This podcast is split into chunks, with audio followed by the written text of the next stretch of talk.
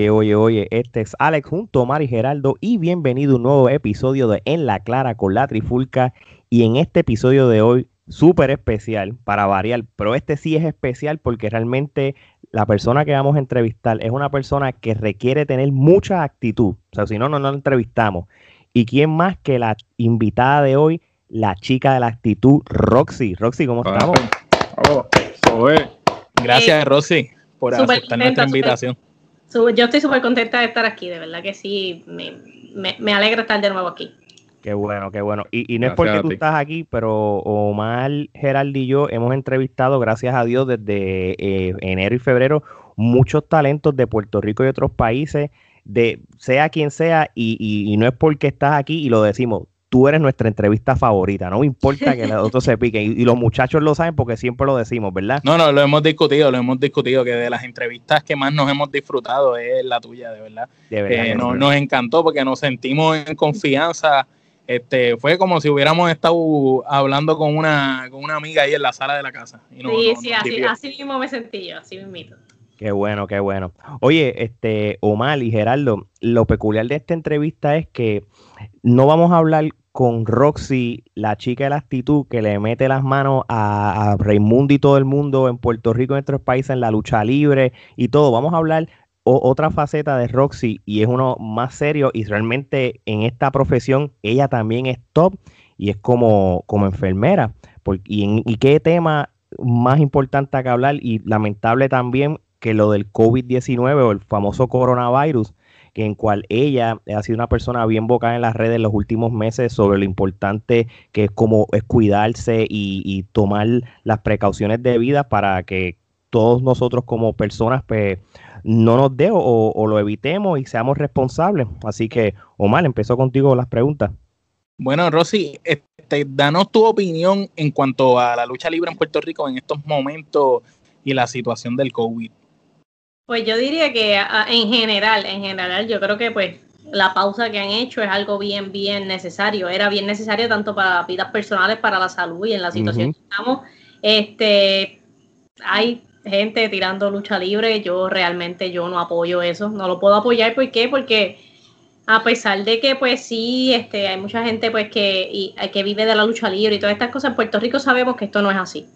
Entonces considero que si no es de esa manera, si tú no te estás ganando la vida, no estás trabajando, aunque pues también pues es bien arriesgado, creo que deberían guardarse, quedarse tranquilitos, prepararse, pensar en sus familias, creo que es un pensamiento egoísta. Y pues tengo muchos amigos que lo hacen y pues, pues perfecto, nunca me van a ver a mí juzgándolo ni diciéndole nada porque mi, mi trabajo no, es juzgar, sino es, es educarlo.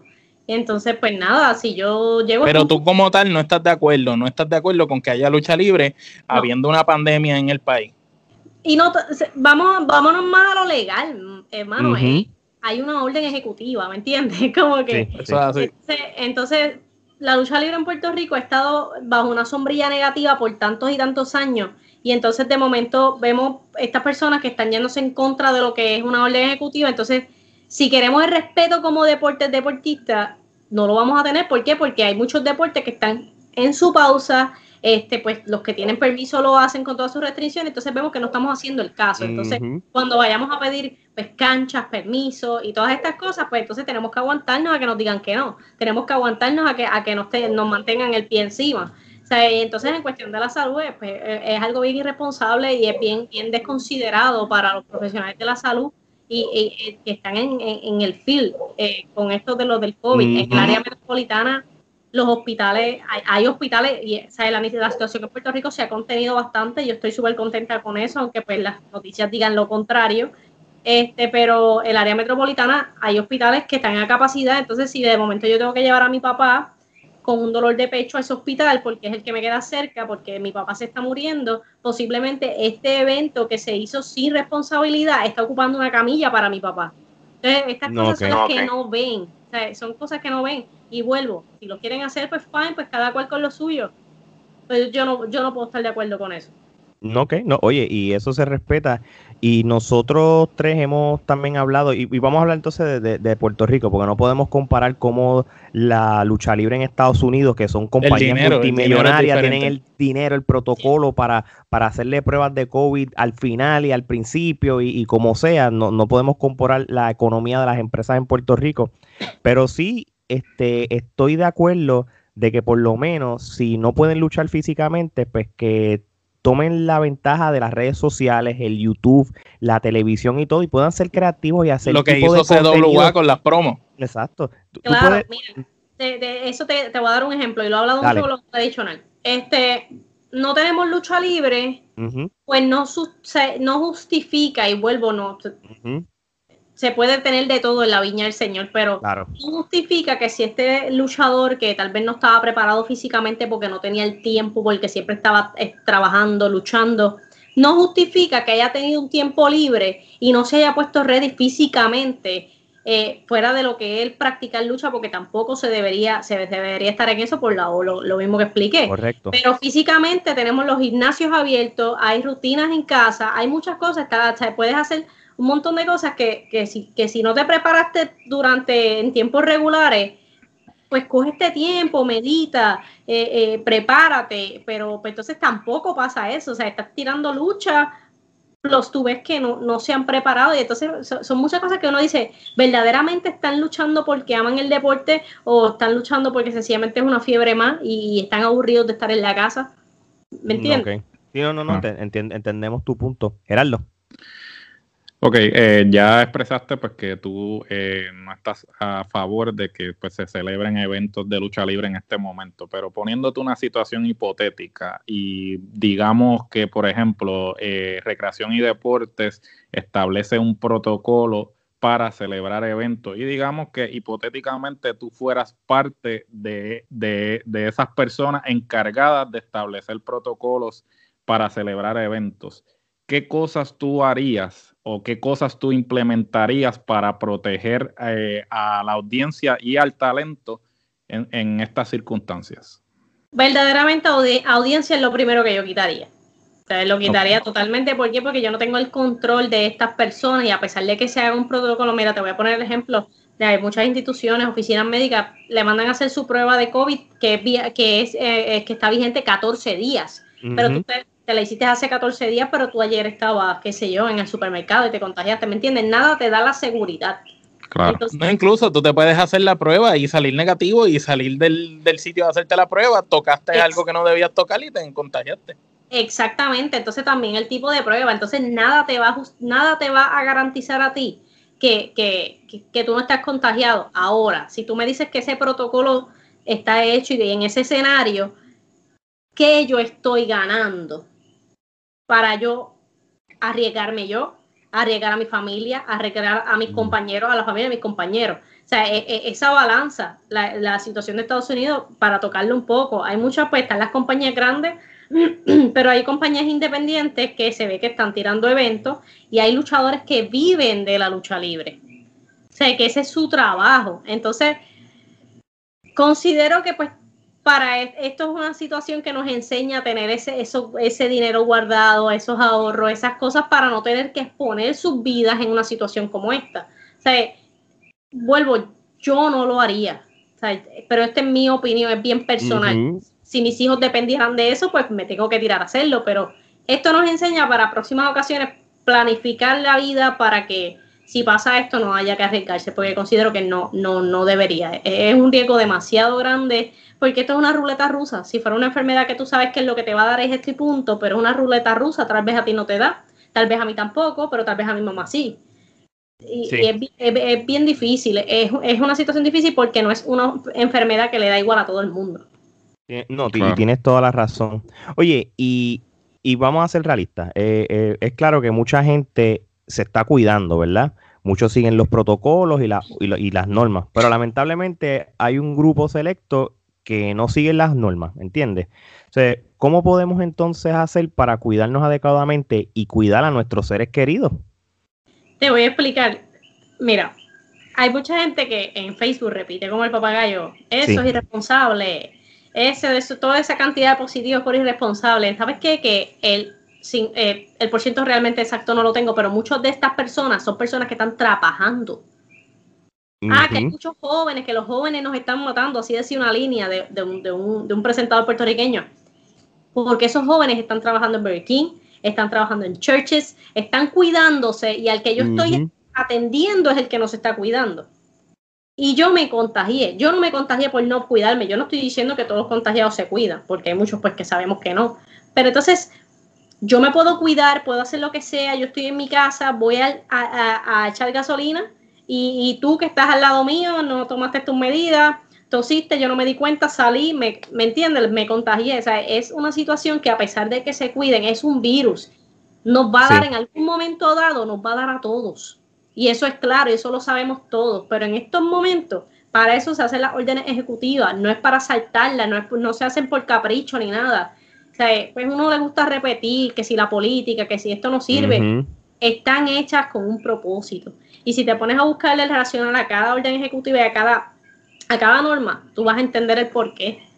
No, y, y, realmente no tiene que ver con política, la, orden ejecutiva tiene un propósito y ciertamente, vamos a ser honestos, yo que vivo aquí en Puerto Rico igual que tú, eh, nosotros salimos a la calle, a lo mejor nosotros nos ponemos la mascarilla, eh, nos bajamos, nos lavamos las manos, nos ponemos sanitizer, le entramos al negocio, nos toman la temperatura, nos, nos lavamos las manos otra vez, seguimos, pero hay gente que va con la mascarilla en la mano, o acá arriba o acá abajo, llega a la entrada del sitio, ahí es que se la pone si en la fila estuvo hablando por teléfono, se la bajó. Y esas son el tipo de personas que no está pensando en los demás. Y gracias a esas personas es que tenemos estas órdenes ejecutivas, porque si la gente hiciera caso, eh, hiciera lo que tiene que hacer, las órdenes ejecutivas no, no, no iban a estar. Y, ahí es, y ahí es donde hay que separar lo que es la política de, lo que es la ley. Queramos o no queramos, si, no te, si tú no te sabes cuidar, pues te van a obligar a que te cuides, porque si tú no te cuidas, estás chavando a los demás. Y el bien común es necesario. y pagan los dueños de negocios que, le han cerrado sus negocios. Hay personas que no van a volver a abrir sus negocios. Hay, hay padres de familia que no van a volver a tener trabajo. ¿Por qué? Porque estas órdenes ejecutivas se han vuelto de acuerdo a la, a la evidencia científica. Entonces, mucha gente pedía el cierre del país, cierre. ¿Por qué? No, también, o sea, así como estoy en contra, digo una cosa, digo la otra. Cerrar el país no era una opción. Cerrar el país es ponerle un stop, es ponerle una tapa a la botella que se está llenando y cuando la vuelvas a soltar se va a volver a inundar el lugar. Correcto, correcto. Eh, eh, entonces, lo que pasa es que las personas, el ser humano, el ser humano normal no le da peso a la salud mental. Entonces, el ser humano le da, muchas, yo he visto memes que dicen como que este, si tengo catarro falto, pero si me siento deprimido, tengo que ir a trabajar.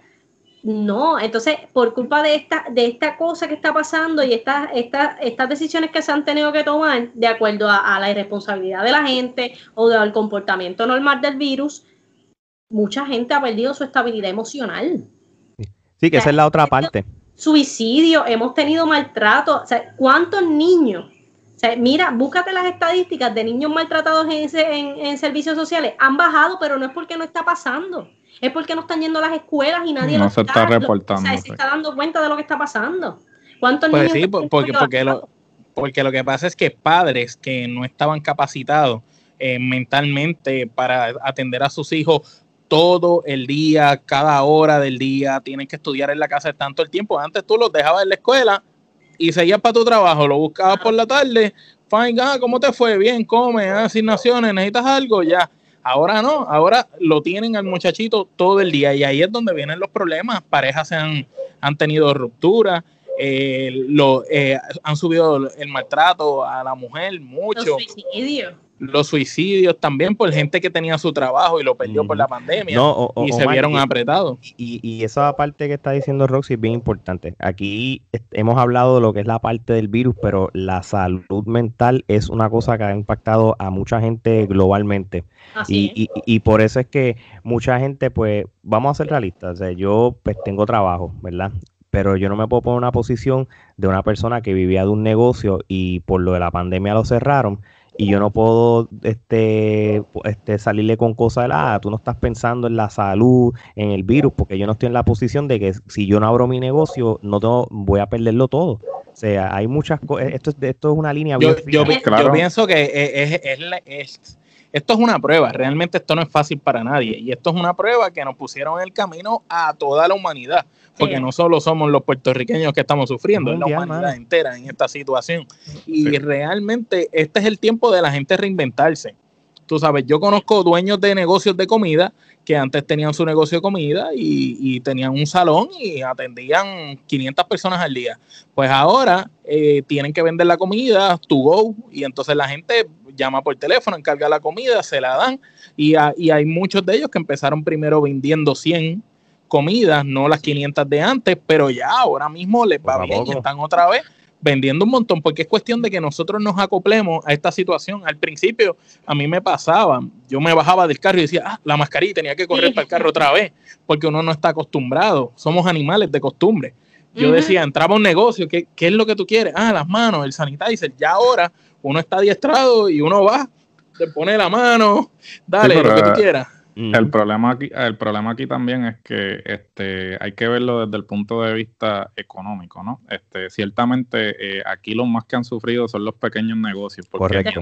Porque mientras, porque mientras Yuyo, el de la esquina, tuvo que cerrar su colmado, Costco, los centros comerciales, estas eh, grandes corporaciones han seguido operando continuamente. Por el espacio por el espacio, no solamente por el espacio, porque sabemos que hay unos intereses económicos envueltos que obviamente Yuyo, el de la esquina, no puede, este, eh, obviamente, financiar. No tiene la infraestructura necesaria para. Entonces, tú le dices a Yuyo que cierre el colmado, pero entonces Yuyo tiene que ver cómo la gente va en manada a Costco, cómo la gente va a los centros comerciales en manada, porque, ¿sabes? Que conste, yo soy de los primeros que digo que la alternativa de cerrar completamente no es la alternativa adecuada, pero ciertamente hay que establecer unos parámetros. Y tú no me digas a mí, tú no me digas a mí que Plaza Las Américas, sin necesidad alguna, porque, ok, yo entiendo que tú tienes que hacer tus compras navideñas, pero las compras navideñas no es algo de primera necesidad. O sea, no me digas tú a mí que tú tienes que llenar el centro comercial tepe a tepe como si estuviéramos viviendo en tiempos normales, porque eso no es algo de primera necesidad. Si tú me dices a mí, ah, mira, tengo que ir a, a Econo, tengo que ir al supermercado tal, pues mira, sí, eso es de primera necesidad, pero no me digas tú a mí que ir a comprarle un switch al chamaquito tuyo. ¿sabes? Eh, eh, es, es, prioridad. es prioridad, es un, es un riesgo necesario porque, ah, pues, ¿sabes? Entonces, ese es el problema, que, que ¿sabes? Estamos, eh, estamos condicionados a señalar a otros, pero no nos ponemos en, el, en los zapatos de esas personas. Incluso, incluso en estos días yo puse un comentario en Facebook. Yo soy, yo, esta, esta pandemia me ha enseñado a ser un poquito más delicada en donde, en las batallas que yo voy a escoger. Yo un poquito, yo, a mí me gusta esto de meterme donde no me llaman y pelear, me gusta eso. La actitud, la actitud. He aprendido a, bajarle 60. Mira, en estos días, yo, yo estaba en Facebook y vi que un muchacho puso, eh, cuando fue cuando pusieron la orden ejecutiva, como que no, que esa orden ejecutiva no sirve, que tenían que cerrar el país, y allí fui yo. Y yo vengo y le digo, tú sabes que es que ninguna orden ejecutiva que han hecho ha estado mala. El problema es que no fiscalizan, porque tú puedes cerrar el país Ahí está. el país y hacer un lockdown. Y la gente, si, si no hay un guardia en la esquina, que no le echo la culpa a los guardias, porque es que no hay. Si no hay un guardia en la esquina que vea ese que está saliendo y lo pare, la gente va a seguir saliendo. Ahora mismo hay un 30% y es preciso que tú vayas a Mayagüez Mall y tú veas cómo eso está de lleno allí. Y una persona que vaya a comprar algo que verdaderamente lo necesita tiene que exponerse a ese revolú de personas que no hizo un 30%. Entonces, ¿de qué sirve? O sea, no, la orden ejecutiva, él me dice que sí, que han estado malas, que porque cerraron las playas. Para mí, la playa, mira, pues, la cerraron, pues, ¿qué puedo hacer? Pero es que, es que no te vas a morir por no ir a la playa por un tiempo determinado. Eso no es, eso no es esencial, ¿sabes? Mira, dos años, dos años de tu vida que tú no vayas a la playa, no vayas al cine o no hagas actividades que estabas acostumbrado versus el resto de tu vida. Porque estamos hablando aquí que aquí no se trata de que es que el COVID mata y ha matado gente. Y si tú no quieres morir o no quieres que, que se te muera alguien que tú quieres, pues sencillamente tú tienes que pensar y decir, son dos años en cautiverio, es verdad, encerrados, son fuertes, a todos nos ha pasado porque nosotros mismos a lo mejor teníamos un estilo de vida, estamos acostumbrados a hacer cosas que ya no podemos, pero es eso o en nuestra vida. Entonces tú tienes que pensar en el futuro y en el de tu familia, de tus hijos, de tus padres. Y de verdad que la gente no respeta. Y ahora se estaban quejando que la Guardia Nacional, que estaba con los policías, mira, pero si es que a los policías no le estaban haciendo caso. Ahora cuando tú ves el militar con la arma larga, ahora la gente dice, ah, diablo, está bien, ahora no salen.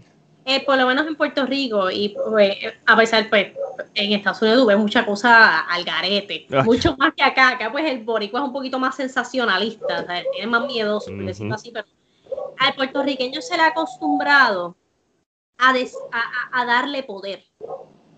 A, a, si yo, que, que pues, pues muchas cosas que, que bueno, o sea, que fiscalice a la gente, pero eh, déjame no hacer esto porque es que después se van en mi contra. Y esa, esa, esa cosa, esa, esa, esa, el boricua le, sabe que si, que si yo peleo, yo digo, me van a hacer caso. No, tú haces lo que se te dice y se acabó.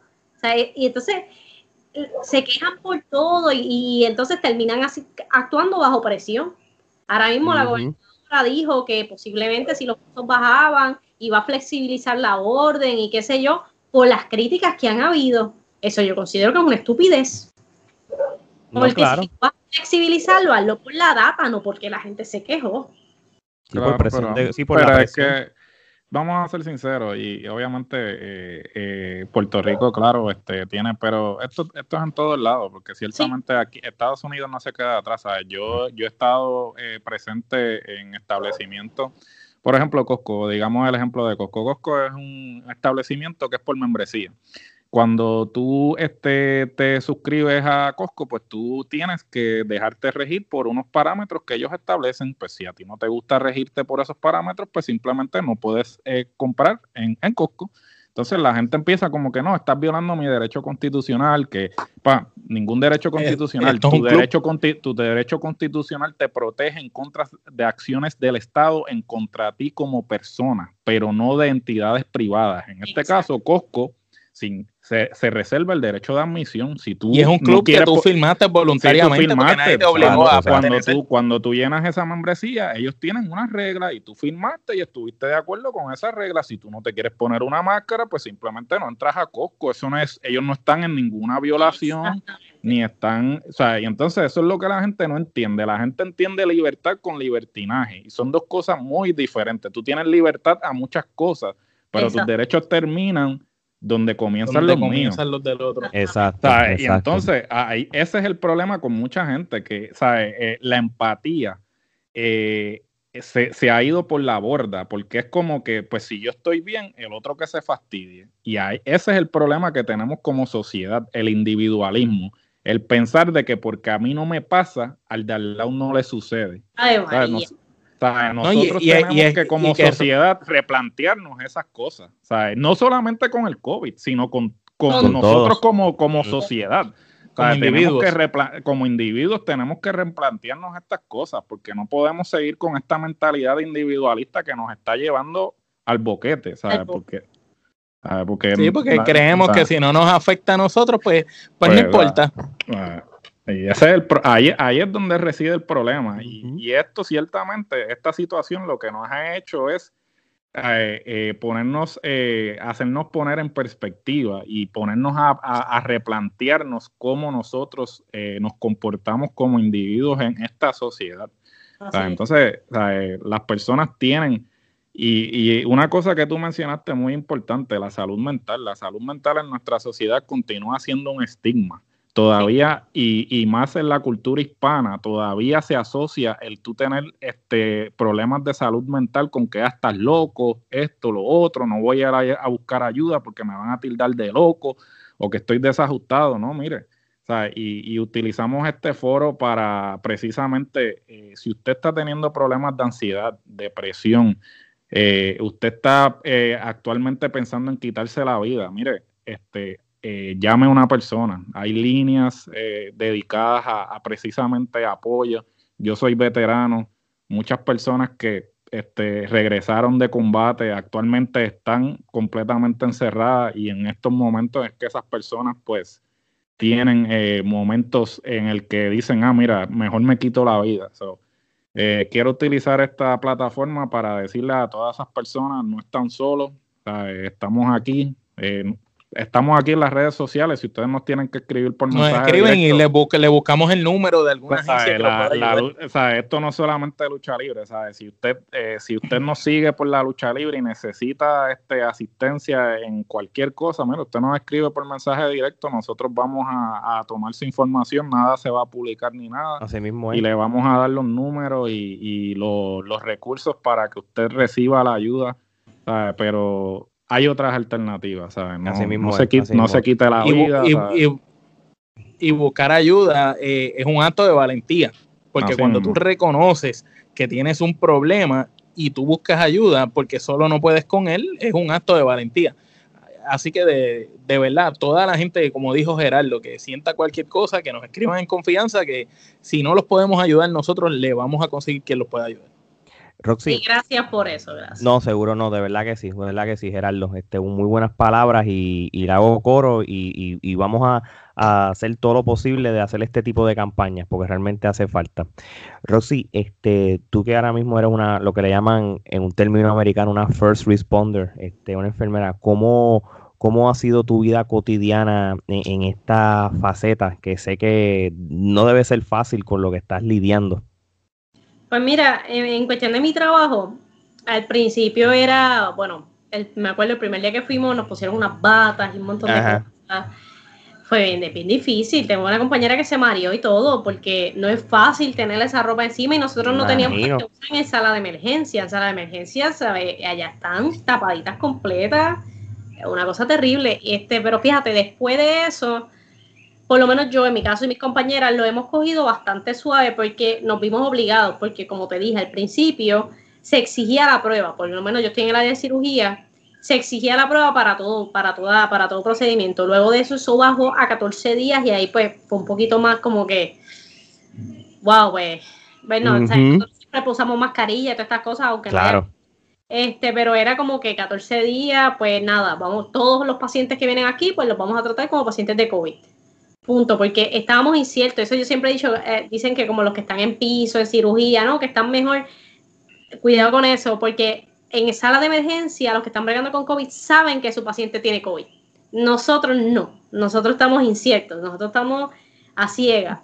Este, eh, eh, ha, sido, ha sido un reto, y, pero el reto mayor, por lo menos para mí, ha sido educar a los pacientes. Muy bien. Porque muchos, eh, muchos, este, los viejitos. explicarle el por qué, ¿verdad? Sí, entonces, Porque no lo entienden. Con sus guantes, sus dos mascarillas, sí, y entonces se ponen, los dos extremos son malos los descuidados son malos y los, los, que están demasiado, o sea, y ahí se daña su salud mental, ¿sabes? Ellos no querían tocar nada, tú ves que se sentaban así, no se querían sentar, entonces nosotros íbamos explicándolo ya después cuando ocurrió, o sea, cuando vino ya la investigación de que la superficie pues estaba más safe, que porque ya la superficie pues no era tanta la cosa, pues nosotros explicarles eso, que mira, se pueden sentar en confianza, lo importante es que no se toquen la cara, se laven sus manos, siempre que tú no te toques la cara, tú estás, tú estás bien, y, esa, y esa, ese ha sido el reto mayor, porque hay muchos viejitos pues que pues no tienen acceso a, medias, o sea, y que no conocen, exacto. Entonces, el familiar que tienen al lado eh, es una persona que está compartiendo que te están poniendo chip en la piel, cosas así. Entonces, y, entonces el, el, viejito, pues lo que ve en Noticentro o tele, Noticia, el, el sobrino que tiene al lado está con lo de las teorías de conspiración, el viejito está. Se los creen, bendito, sí, se los creen. lo, están bombardeando con tanta información que lo que hace es que le crea pánico. Así es. y, que esto es algo nuevo para todos, porque esto es algo que no habíamos experimentado. Así es, entonces, pues nosotros que tenemos la, o sea, yo, yo siempre he dicho que el, el enfermero está en la guerra de nosotros. O sea, el soldado tiene su entrenamiento, tú ahora me entero que eres veterano, el soldado tiene su entrenamiento y va a la guerra, o sea, no sabe si va a ir a la guerra, hay algunos que van, hay algunos que no. Esta es la guerra de, de los profesionales de la salud. Yo nunca, en los pocos años que llevo de enfermera, nunca yo pensé verme en esta situación. Nunca en, mi vida, nunca se me habló de pandemia, nunca, nunca de esto. Entonces, esta es la guerra y yo considero que el profesional de la salud que en estos momentos esté en la de no me toque, no toco aquí, esta es la profesión equivocada. Nosotros, o sea, eh, mm. hay profesionales de la salud y los conozco y me dan mucha vergüenza que no quieren tocar a los pacientes. Y eso a mí me molesta, tú no tienes idea de la, de la molestia, el coraje que eso a mí me da, porque ningún familiar mío está exento a que le dé. Y si se va a encontrar con un profesional de la salud de ese tipo, yo prefiero que no vaya al hospital. Y ahí es donde vienen las muertes, porque la gente no quiere ir al hospital por la falta de empatía. Exacto. Mi reto mayor ha sido esa educación al paciente y el tener que lidiar con profesionales de la salud que estudiaron por el dinero. Ok, exacto. Y eso a mí me da una vergüenza y me da un coraje que a veces yo digo que por qué profesión yo estoy, pero el problema de la profesión es de personas que estudiaron sin, la vocación de, lo que iban a hacer. Sí, muy buen punto. Muy, muy cualquier, Yo pienso que cualquier persona que tenga que hacer servicio al cliente o, tratar con público debe de tener esa cierta empatía de tú pensar cómo a ti te gustaría que se, se refirieran a ti o cómo te gustaría que te trataran a ti si tú estuvieras en la otra posición yo trabajo con público en, una agencia gubernamental y cuando la gente va, yo pienso, si fuera yo el que estuviera ahí en esa circunstancia, a veces tú ves la gente que está molesta o viene con una actitud, tú escúchalo, primero tú escúchalo, porque a lo mejor tú escuchándolo puedes orientar bien mejor a la persona y tal vez explicarle algo que la persona definitivamente... Claro, porque tú te puedes sentir identificado.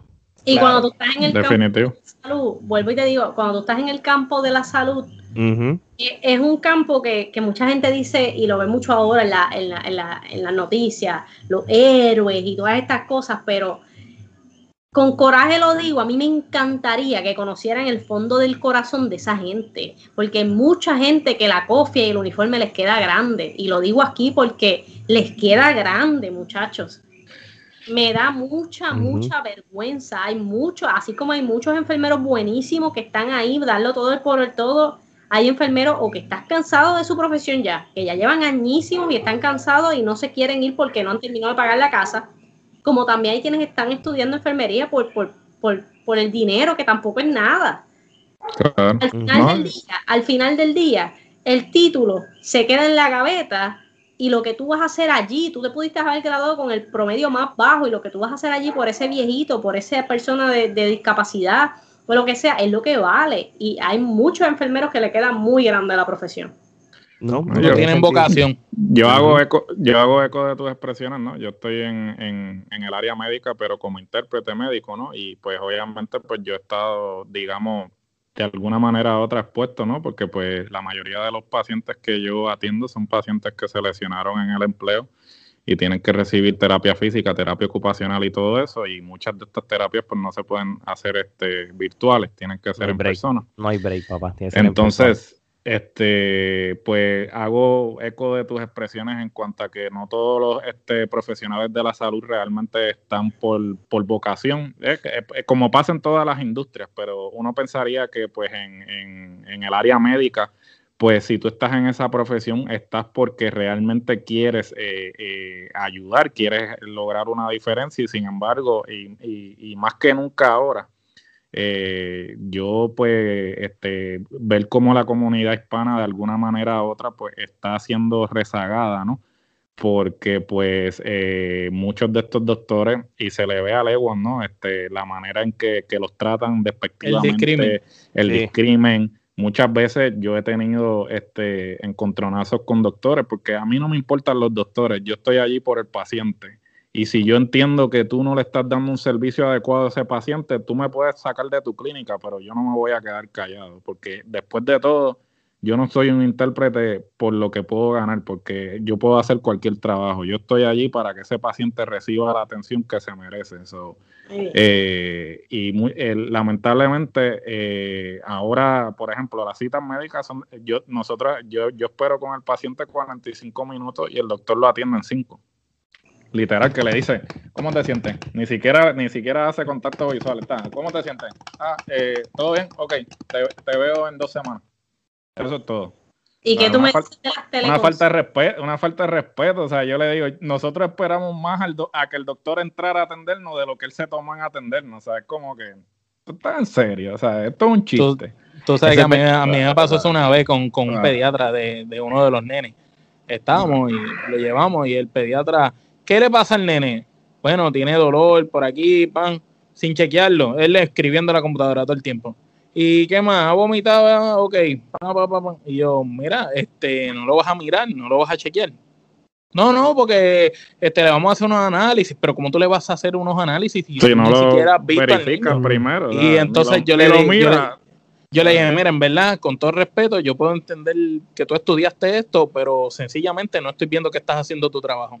Y le dije al nene, vente, vámonos, y me lo llevé para otro hospital. Lo saqué. Voy a, decir algo que me va a meter en problemas pero así mismo están haciendo con muchas de las muertes de COVID. Eso es lamentable, eso es lamentable. de verdad que sí. Muchísimo fue por COVID. No. Y, la gente vuelta. Sí, sin, sin, chequear, sin chequear. manipulando, manipulando los números, las estadísticas. lo que, es, bien triste. lo que pasa. Sí, no, hoy, hoy en día cualquier viejito que se muera murió de COVID. y, no y no están chequeando que murió del corazón, lo que, tenía. 103 años. Lo que pasa es que los que están, lo que pasa es que lo que, que los, y esto es lo que yo he leído aquí en los Estados Unidos, es que los que certifiquen que hayan personas fallecidas con COVID, aunque hayan sido muertes por otro tipo de factores, pues hay, el, el, el hospital recibe más dinero de, las muertes del COVID. Sí, es una cuestión económica. Eh, sí, acá hay un montón de cosas. Es un negocio, es un negocio. Exacto. La salud es un negocio, eso, es lo triste de todo esto, que se ha, se ha, convertido en un negocio. Esto es la gente no ve paciente, la gente ve signos de dinero en la frente de la gente. Ya no es te voy a atender por lo que tiene, es cuántos pacientes yo puedo atender en una hora, porque ellos lo, así es que lo calculan, eh, ok, cuántos pacientes yo puedo ver en una hora, si lo, si lo despacho en menos de cinco minutos, cuántos pacientes yo estoy viendo a la hora. Así mismo. Porque estos doctores, muchos de ellos este, están cobrando por salario, ni siquiera por la hora, ellos cobran un salario y responden a estas eh, corporaciones que son corporaciones sin fines de lucro, que a mí me parece insólito que los hospitales todavía sean corporaciones sin fines de lucro. Aquí hay una cadena de hospitales que es una corporación sin fines de lucro y actualmente está financiando un parque de soccer. Para, para establecer una clínica en el parque de soccer. Entonces tú dices, tú te quedas como que, y, y es la misma, es la, misma que está, aquí. El mismo que está con el partner, con el ratón Miguelito aquí en los... En Ah, ese mismo, precisamente. Eh, da la casualidad que es en la misma liga, es en la MLS. Exactamente. Este, eh, el que está financiando al, al, ratón eh, este, también tiene que ver en... So, ¿De qué estamos hablando? ¿De qué estamos hablando? Oye, Roxy, vamos entonces para las preguntas finales, este Gerardo. Bueno, Roxy, hemos visto en las redes sociales que a pesar de pues, la pandemia has seguido entrenando, ¿sabes? Que cómo, cómo te has mantenido entrenando, que, que cómo has tenido que replantear tu entrenamiento, ¿sabes? ¿Qué, ¿Qué cosas has estado haciendo en esta pandemia? Pues mira, para serte bien honesta, los primeros meses nada. Trataba, intentaba hacerlo aquí en casa, pero siendo realista, no es lo mismo. Era complicado. Jamás, exacto. Entonces, el horario, eh, el ritmo de trabajo, ¿sabes? Realmente no hice nada. Cuando ya abrieron los gimnasios la primera vez, porque lo cerraron, abrieron una vez, cerraron, ya en la segunda vez que abrieron, yo dije como que no. Entonces, pues aquí pues lo, pues lo digo ahora, pues estuve en depresión y, y, y es pues bien, bien malo bien horrible, tuve todos esos pensamientos que hablaste y por eso pues te doy las gracias. Fue bien malo, entonces pues, o sea, le digo a mi pareja como que necesito hacer algo, necesito irme a un gimnasio, ya había bregado conmigo. y lo había descargar, descargar la energía. Sí, necesitaba hacer algo porque yo no entendía lo que me estaba pasando, por eso los dejé hablar ahorita, porque todas esas cosas, o sea, yo no sabía lo que me estaba pasando, yo, yo me sentía bien, todo me estaba saliendo bien, pero me sentía me sentía mal, no quería estar aquí, no quería hacer nada. Y entonces pues ahí volví como que me fui a ver el gimnasio con la excusa, fui a ver otro gimnasio, pero realmente pues escogí el mismo. Y entonces pues cuando empecé yo dije esto es lo que yo necesito, esto es lo que quiero, los protocolos, me aseguré de todo, este y pues hermano, de verdad estoy, desde que empecé el gimnasio que aumenté de peso porque bajé, bajé de peso también, este me siento súper bien, me siento... bueno. Que ahora mismo me puedo comer el mundo, de verdad que me siento súper bien, súper bien. Qué bueno, qué bueno. Me alegro escuchar eso, de verdad que sí. Omar. Mira, y entonces hablando de eso, de, que has estado entrenando y te sientes que te puedes comer el mundo, ¿cuándo entonces, en un futuro cercano, cuándo tú crees que volveremos a ver a la chica de la actitud en un cuadrilátero aquí en la isla? Pues mira, en la isla por el momento, pues como ustedes ya saben, están haciendo diferentes tapings y cosas. Yo prefiero guardar mi momento. Con el favor de Dios me voy a vacunar ahora, en esta semana que viene. Eh, Sí, me voy a vacunar, so voy a esperar a mis dos dosis, ocho días luego, voy a, esperar a que mi familia se vacune. Tan pronto mi familia se vacune, yo creo que ahora es el, momento entonces de, moverme, porque pues, como pues todos saben, a pesar de que yo esté vacunada, yo puedo, o sea, la persona puede transmitir el virus. Claro, sí. este, pues yo no, no quiero exponer a mi familia, so yo considero que, que en ese momento que yo me sienta, maybe antes, maybe tal vez, pues yo diga, ok, pues ya la orden ejecutiva me lo permite y arranque, pero por el momento, en estos momentos te puedo decir que pues quisiera esperar, no me quiero ver envuelta en nada de esto hasta que por lo menos mis dos dosis de vacunas sean administradas y pues yo sepa que verdaderamente ya, ya es viable hacerlo. Ok, ok. Oye, y, el día que se te dé entonces la oportunidad, y vamos a ponerle esta pregunta, ponle de que, que te dicen, ok, ya puedes empezar a luchar, y puedes escoger cualquier luchadora a enfrentarte a quien tú quieres. Y te digo que quiero un luchador. O que pues mejor, bueno, mejor todavía. Exacto. Mejor todavía, vamos allá. Con Rodrigo Peligro García en una lucha extrema. Ah, coño. Uh, pues, hacer ¿Qué pasó? eso ya está ¿Qué pasó? ¿Que en el malecón no te regaló el peluche? Es que él tenemos ese choque de personalidad. él necesita que alguien le calle la boca. Perfecto. Oye, y sabes que esa lucha va a ser interesante porque él dio una lucha extrema sumamente muy buena y tú, pues en la lucha extrema eres ya un especialista. Exacto. que, que, esa lucha y luchar contra Yaide creo que son las dos luchas que yo necesito en el 2021. Perfecto. Booker, apunten. Rodrigo, saludos. Mendoza. Ya tú sabes. Eh, escucha, escucha. Así mismo es. Bueno, Roxy, este, eh, ¿cuáles son las redes sociales donde la gente puede conseguirte? Estamos como Roxy Boricua en Twitter, en YouTube, en Facebook, en Instagram. Estamos allí, ahora mismo pues estamos en cuestión de lo de la educación, el COVID, las vacunas, estoy en mi modo enfermera, ya pronto pues entonces arrancamos este con lo que es Roxy la luchadora y la acción y lo extremo y todo. ¿Y la mercancía tuya, Roxy, ahí también en las redes sociales? Sí, por el momento estamos tranquilitos. Por el momento, como te dije, no estamos, no estamos vendiendo mercancía, no estamos haciendo nada. Ya ahora en enero ya hay unos planes por ahí que eventualmente les hablaré. Qué bueno, qué bueno. Arrancamos nuevamente con eso. Así que pendiente, gente, que en enero arrancamos con varias entrevistas. Entre ellas sería la segunda entrevista de lucha libre con la chica de la actitud Roxy, porque todo el mundo le encantó la primera, la segunda va a estar brutal. Así que, gente, de parte de Omar Geraldo, Alex y Roxy. Este es hasta la próxima.